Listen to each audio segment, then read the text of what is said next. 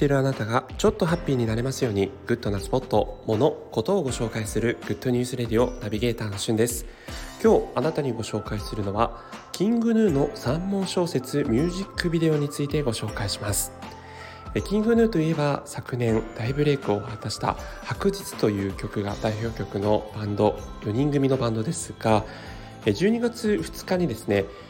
この Good News Radio でも取り上げた日本テレビ系列で放送されている35歳の少女の主題歌三文小説というものをリリースしたんですけどもそのミュージックビデオが今、え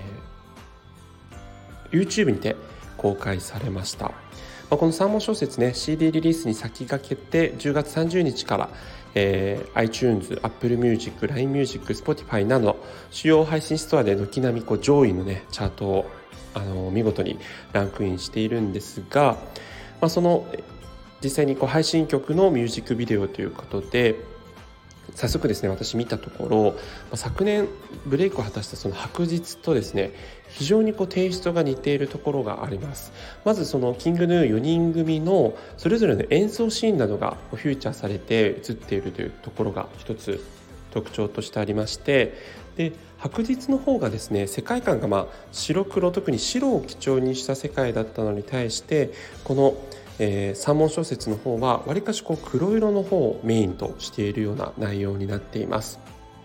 で実はですねキングヌーのこのバンドの、えー実際にそのミュージックビデオというのは全て同じ人が手掛けているんですね。ペリメトロンという、まあ、クリエイティブあのアーティスト集団がいるんですけどもその人たちにその人に所属する中の一、えー、人の人が実際に手掛けられています。えー OSRIN と書いてオズリンと読むんですかね